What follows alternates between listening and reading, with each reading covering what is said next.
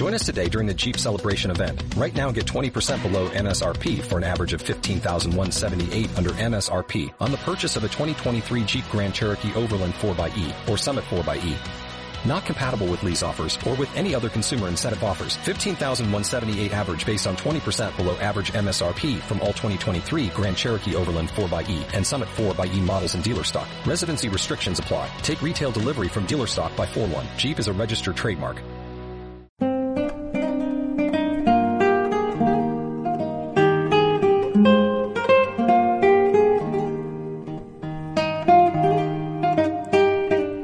Castilla-La Mancha, una región para conocer.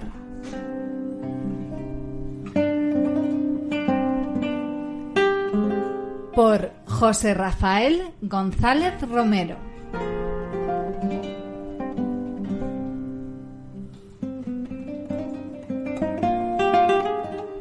Tenemos aquí ya preparado en el estudio a José Rafael. Buenas tardes, José Rafael, bienvenido. Muchas gracias, Yolanda. Siempre te llamo Rafa, pero como hoy tenemos una entrevista muy especial, Sí, nuestro, hombre. nuestro invitado también se llama Rafael, es tocayo tuyo. Para hacer diferencia, a ti te voy a llamar José Rafael y a nuestro invitado Rafael. Y ya le vamos a saludar. Buenas tardes, Rafael Gil, bienvenido. Hola, buenas tardes Yolanda. Buenas tardes también para el amigo José Rafael. Buenas Es- tardes, Rafa. Es un placer tenerte en nuestro programa. Eh, nuestros oyentes ya conocen a José Rafael. Es un historiador, investigador, un apasionado de la cultura que nos trae todas las semanas esta sección que nos permite conocer el patrimonio histórico, artístico, cultural y natural de nuestra región. Un patrimonio vasto y extenso. Y esta semana tenemos un programa muy especial contigo, Rafael. Ahora voy a presentarte para que nuestros oyentes te conozcan. Eh, don Rafael Gil Bautista es natural de Puerto Llano, aunque de hondas raíces almadenenses.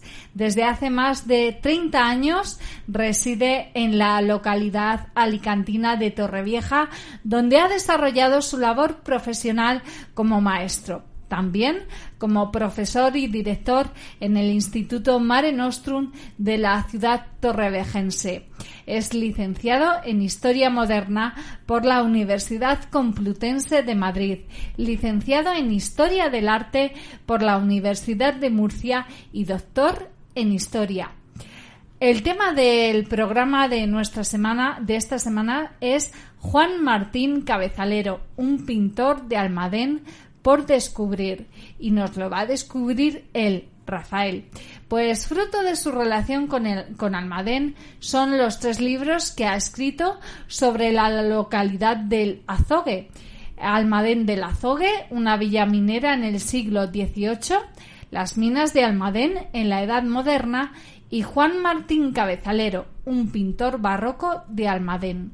Además, ha escrito en distintas revistas numerosos artículos, entre los que podríamos destacar Orihuela ante los desastres naturales y epidémicos en los tiempos modernos, rogativas, bendiciones y conjuros frente a la calamidad, las rutas del azogue por Andalucía, la guerra napoleónica en Almadén del Azogue, o medicina y minería en el Almadén del siglo XVIII.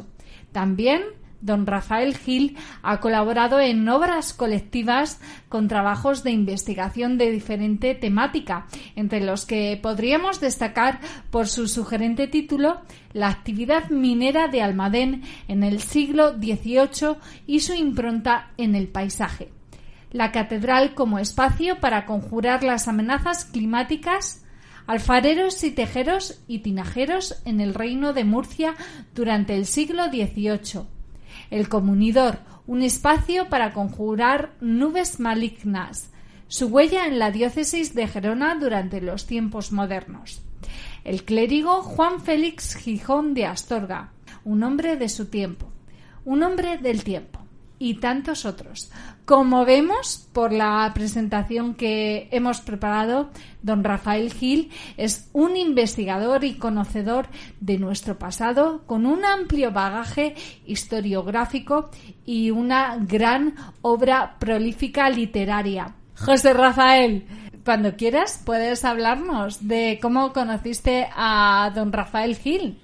Bueno, a Rafael Gil lo conocí cuando teníamos ocho años.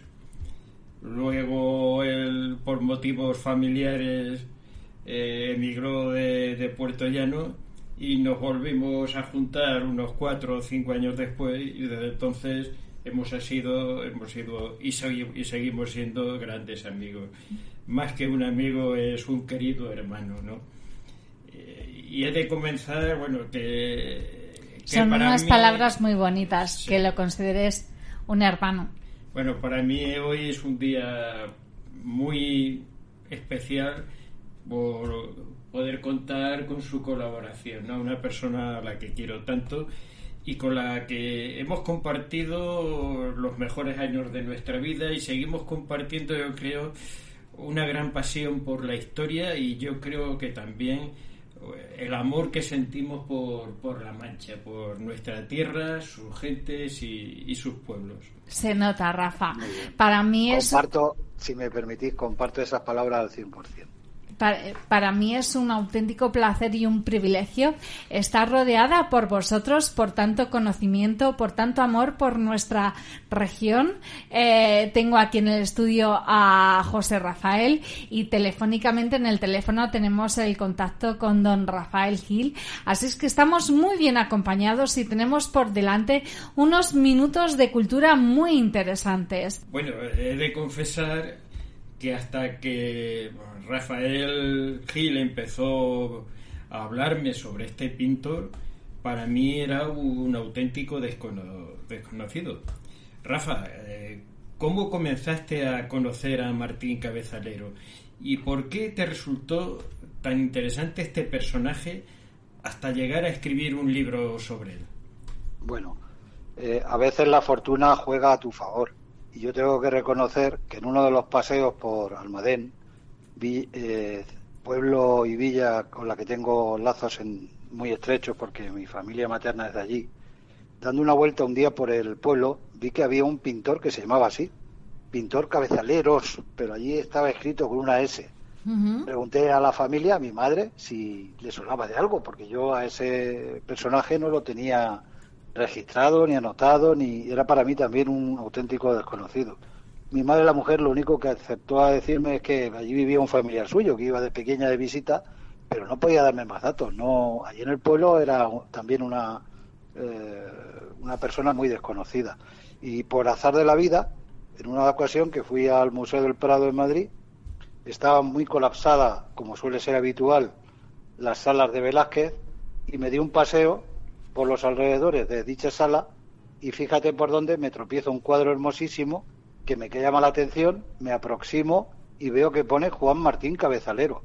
Digo, pero bueno, es que aquí en el Prado hay un cabezalero y yo me acabo de enterar en este instante. A partir de ahí, pues lógicamente, lo que fue una sorpresa inicial se, eh, se convirtió en un motivo, en un asunto de primer orden y por eso me animé a, bueno, a investigar, a indagar, pero más que nada en los aspectos familiares, porque yo daba por hecho que si estaba en el Museo del Prado, ya alguien habría escrito sobre él. Ajá. Qué curioso. Pues vamos a adentrarnos en la biografía de este pintor de Juan Martín Cabezalero. Cuéntanos, Rafael, ¿dónde nace Juan Martín Cabezalero? Pues esta fue una de las primeras cuestiones, porque en el dicho museo, en el Prado, solo pone que había nacido aproximadamente hacia 1634. Como antes has dicho, yo al haber hecho la tesis doctoral sobre las minas de Almadén, me sonaba a mí que en esos años yo no había detectado a ningún personaje que se llamara así.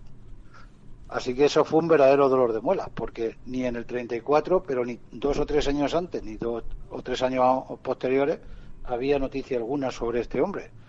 Por lo tanto, empecé al revés.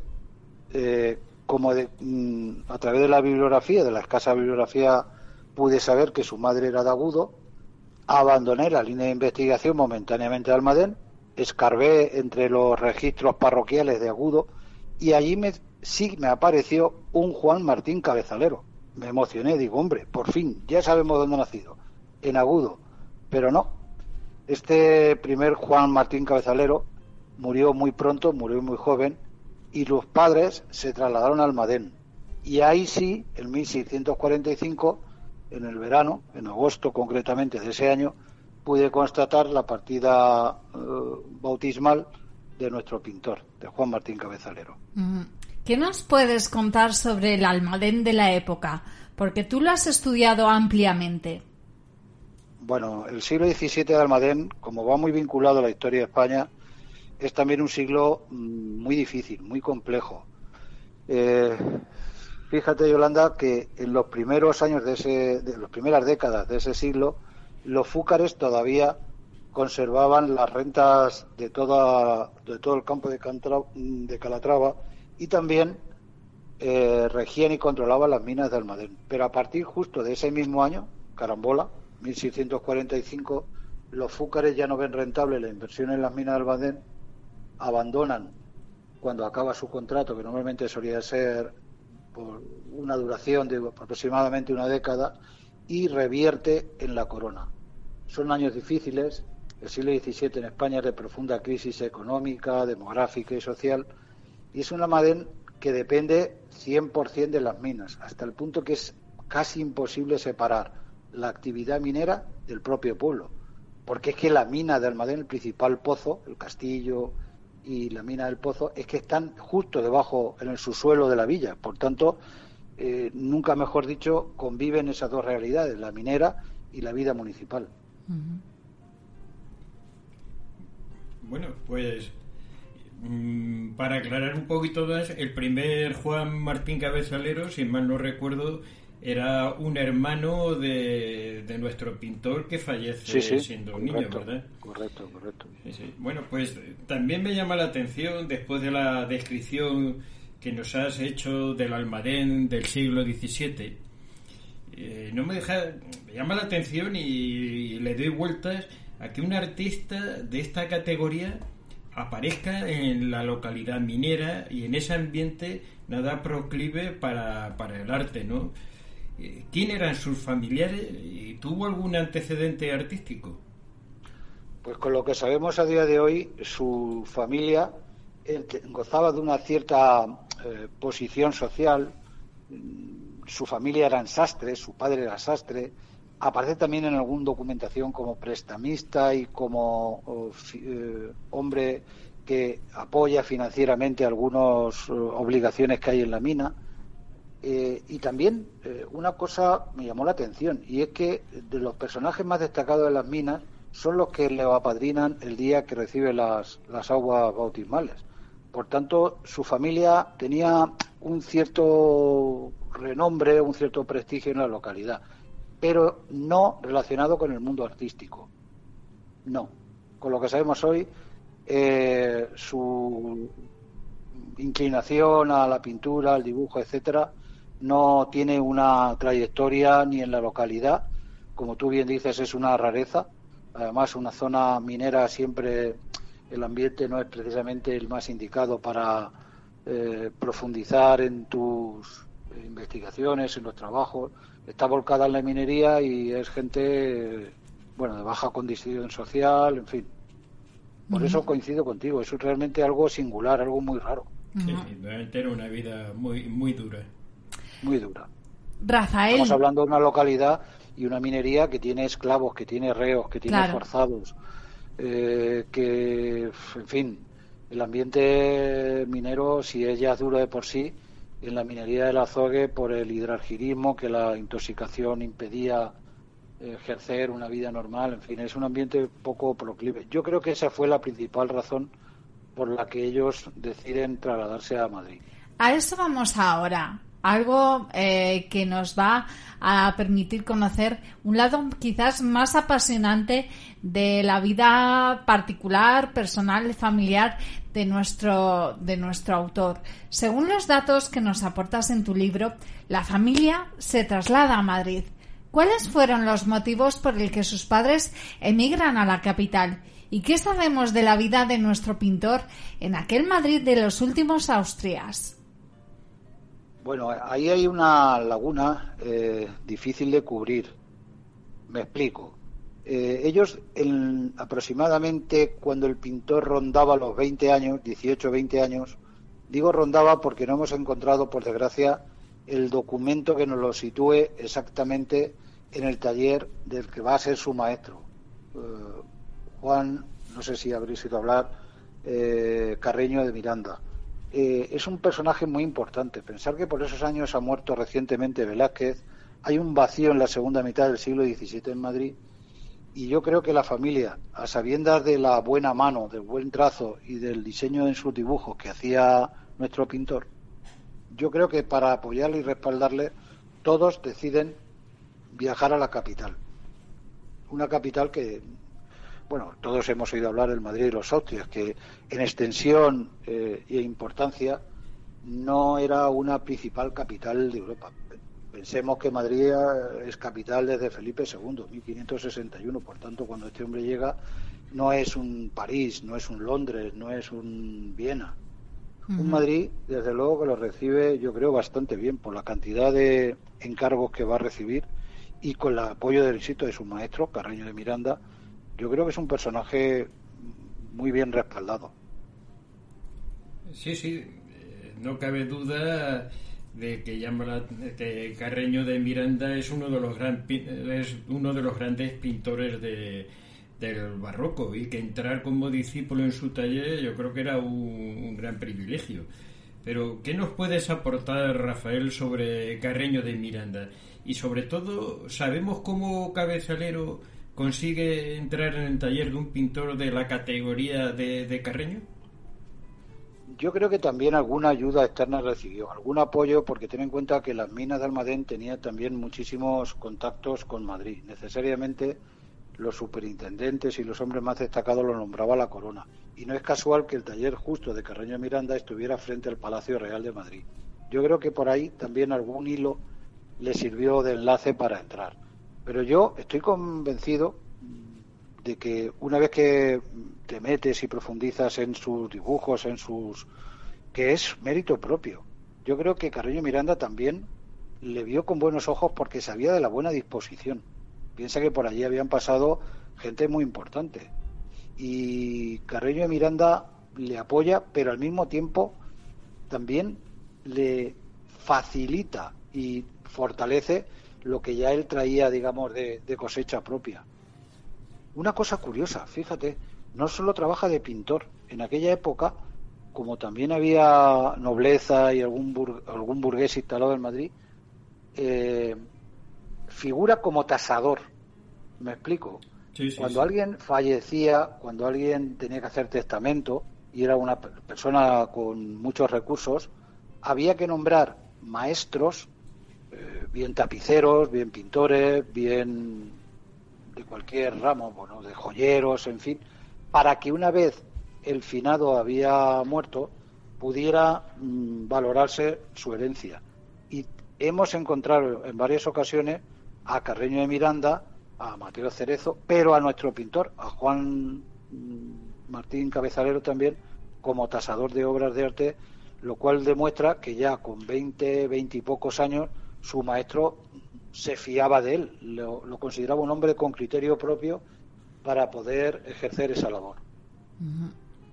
Rafael, vamos a adentrarnos en el taller de Carreño de Miranda y lo vamos a hacer de una forma eh, anecdótica y curiosa, porque en tu libro, cuando nos hablas sobre Carreño de Miranda, apuntas que el infortunio parecía posarse sobre su taller, por la muerte prematura de algunos de sus discípulos. Es el caso de Mateo Cerezo, que falleció a los 29 años de edad. También del manchego de consuegra José Jiménez Donoso, muerto a los 58 años, o la de Francisco Ruiz de la Iglesia a los 55 años. Y por supuesto, del óbito del propio Martín Cabezalero, recién cumplidos los 28 años. aunque murió muy joven, sí. aunque esta fatalidad también parece ser alcanzó a otros pintores asentados en Madrid, como fue el caso de Juan Antonio Fías Escalante, fallecido a los 36 años, o del toledano Sebastián Muñoz, muerto a los 34 años. ¿Qué nos puedes contar, Rafael, sobre estos sucesos dramáticos? Porque son hombres que fallecieron a una edad temprana, inesperada. Sí, sí. Yo, hombre, es evidente que no podemos poner la mano en el fuego con la afirmación que voy a hacer, pero con las personas e investigadores que he hablado, eh, hay un enemigo terrible común para los pintores, que también lo fueron para los alfareros, y es el plomo. Como ellos, para conseguir un blanco más puro, molían polvo de plomo, inhalaban esa sustancia, el propio Goya padeció de esa enfermedad, se llama saturnismo. Y eso hizo que esa intoxicación, yo la achaco, a que pintores como los que acabas de citar, fíjate, Mateo Cerezo solo 29 años, nuestro pintor con 28, y a los que has citado anteriormente, están vinculados, porque eh, cuando él muere, ni en Madrid no ha habido eh, una epidemia de fiebres tercianas, no ha habido peste, no ha habido... Y el hecho, fíjate más, que muera solo él y no el resto de su familia, ni su madre ni sus hermanos, hace que las miradas todas coincidan y nos apunten hacia la intoxicación por plomo. Yo estoy convencido que fue esa la causa última de su fallecimiento. A falta, insisto, de una información más. Claro, porque me imagino que en aquella época no hay pruebas que puedan decir este fue el motivo por el que fallecieron aquellos pintores jóvenes. Efectivamente, efectivamente. Bueno, Rafael, después de lo que ya conocemos sobre nuestro pintor, si te parece bien, podríamos hablar sobre su obra. ¿A qué estilo pictórico se ajustan las obras de Cabezalero? Hombre, por la fecha que manejamos es evidente que estamos hablando siempre de un pintor barroco. Un pintor barroco además que va evolucionando poquito a poco con el transcurrir del tiempo. Al principio sus bocetos y sus dibujos son mucho más rígidos, más encorsetados, pero poco a poco va soltando el pincel y yo creo que la influencia, como no puede ser de otra manera, en el barroco italiano aquí en España también llega de tal manera que el tenebrismo, que como bien sabemos nació eh, con Caravaggio, pues se acusa en unas obras, en otros casos el dibujo tan perfeccionista, tan lineal, tan eh, contenido, nos lleva también al barroco de los Carracci y por supuesto en la corte. Ir a la corte, solo el hecho de estar en Madrid, ya es un viaje de estudio para los pintores, porque van a ver de primera mano toda la colección real, por ejemplo. Tú no tenías acceso a esas obras si no, obviamente, te dabas bien relacionado, si no había un Carreño Miranda que era pintor real, etcétera, etcétera. Claro.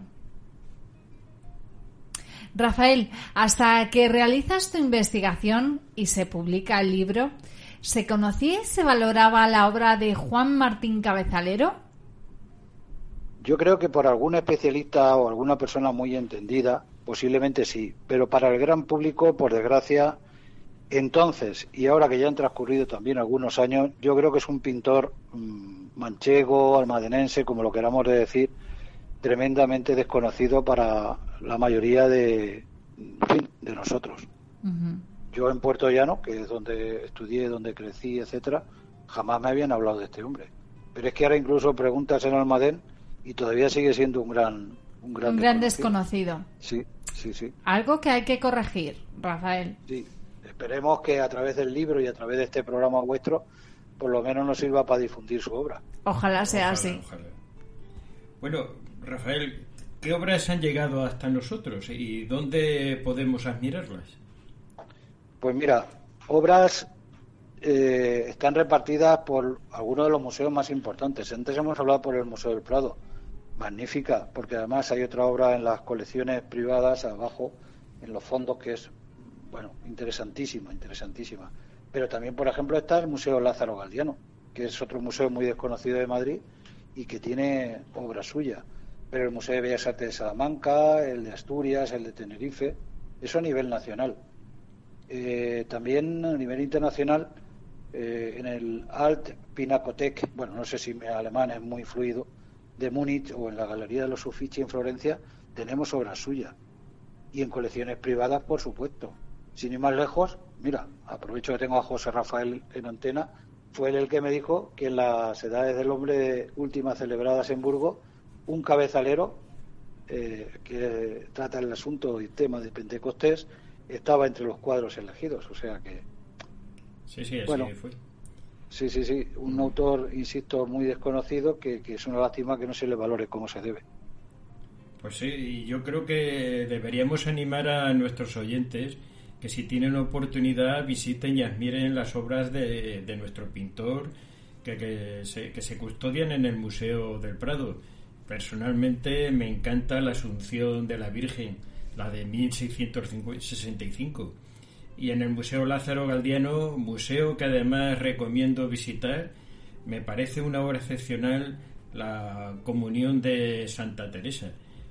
No sé si tú Pero sí. tienes obras favoritas. Sí, sí, yo iba, yo iba a hacer un apunte. Si alguien se anima por primera vez a adentrarse en el mundo de cabezalero, mi consejo, después de darte un paseo por el Prado y por el eh, Museo Lázaro Galdiano, yo iría directamente a, para mí, la cuna de nuestro personaje, que no es otra que San Francisco el Grande.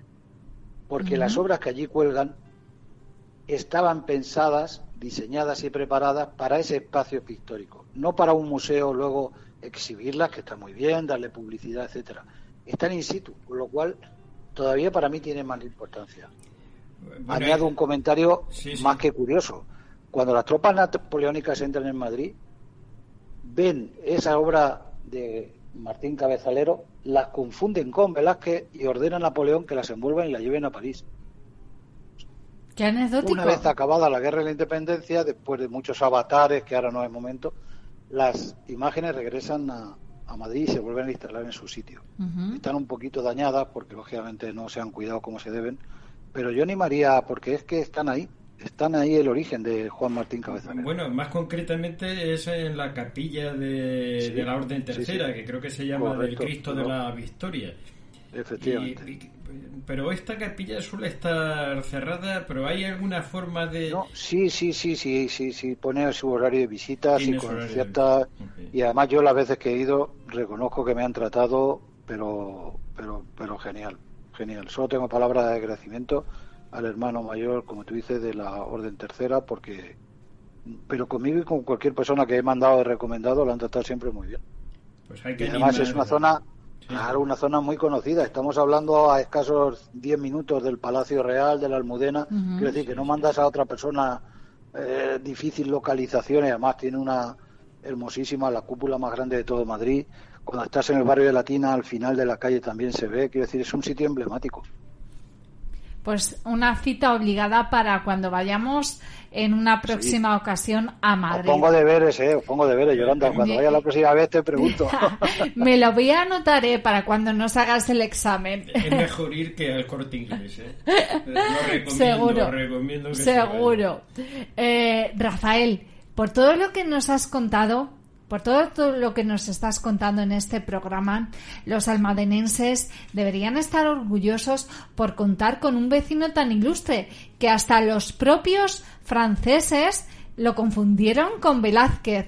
¿Conocen los habitantes de la villa de Almadén de, eh, quién fue Juan Martín Cabezalero? Pues yo creo que algunos pocos sí, porque, bueno, tengo, ya te digo, muchos vínculos con Almadén, pero para una gran eh, mayoría de la población no. Por desgracia, vuelvo a lo que comentamos hace un ratito, sigue siendo, fíjate, hasta el punto que pone pintor Juan Martín Cabezaleros y ni siquiera se han molestado en corregir esa S final.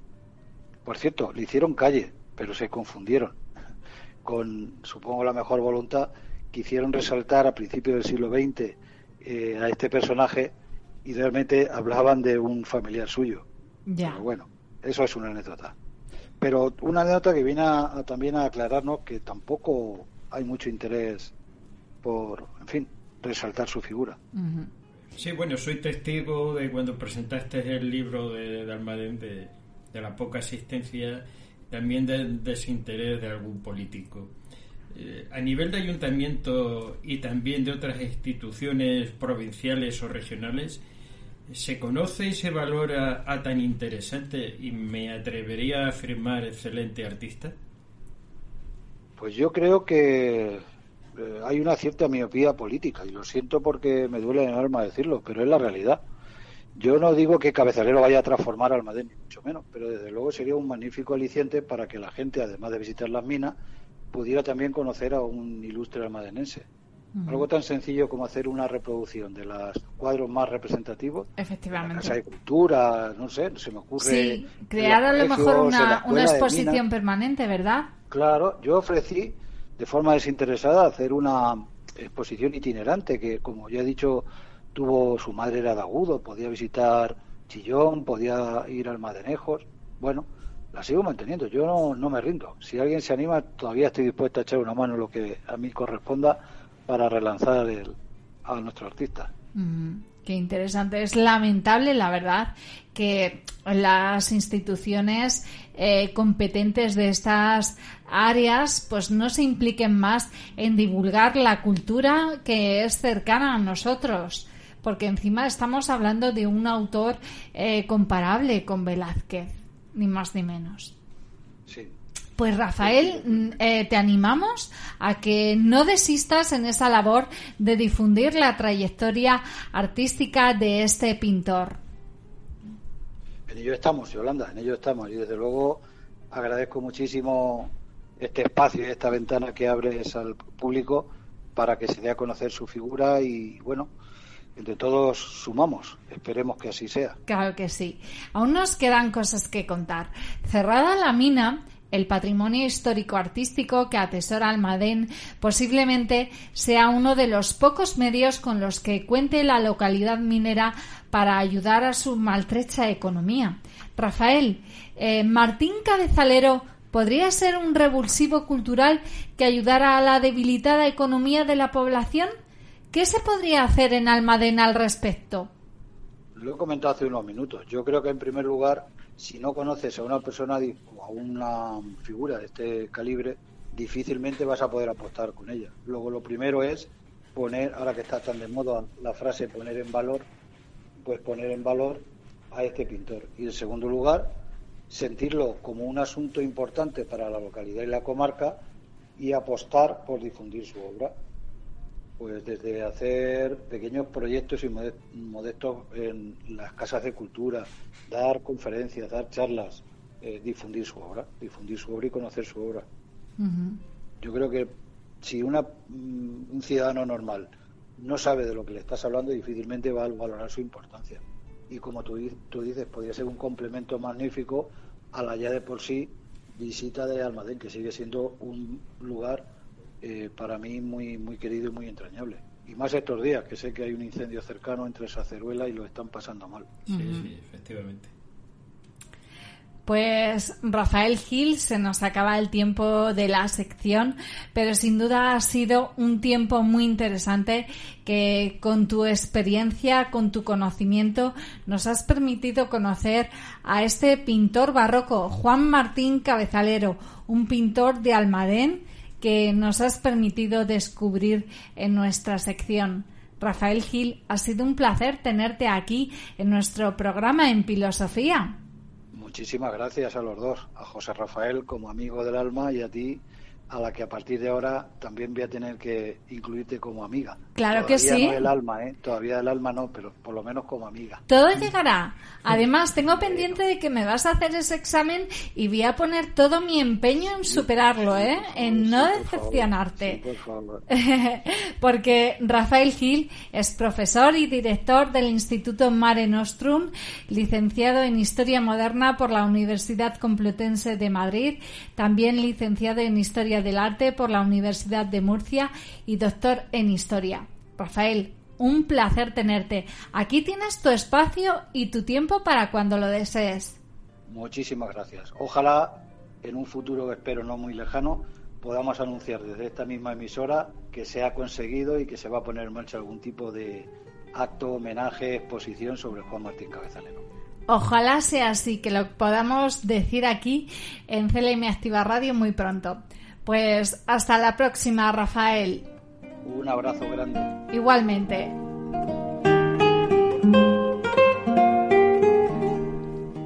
Despedimos también al conductor de nuestra sección, José Rafael González Romero, que es historiador, investigador, un apasionado del patrimonio histórico, artístico, cultural de nuestra región de Castilla-La Mancha.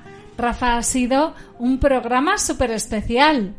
Ya lo creo y para mí también, ya que es un gran amigo con el que he compartido toda mi vida y entonces pues un privilegio. Te lo agradezco mucho, Yolanda, de que hayamos traído también. Gracias a ti, Rafa se nos emociona eh, porque la verdad pues es una oportunidad muy bonita. Y bueno desde aquí pues quién sabe podemos hablar de más pintores de más historia de, de más artistas de nuestra región porque don Rafael Gil es un gran conocedor un gran experto y vamos a tener oportunidad de tener más ocasiones de tenerlos. Pues ha sido un placer tenerlos aquí a los dos José Rafael González Romero que lo tenemos aquí emocionado, y a don Rafael Gil. A ustedes oyentes, agradecerles la atención. Castilla-La Mancha, una región para conocer.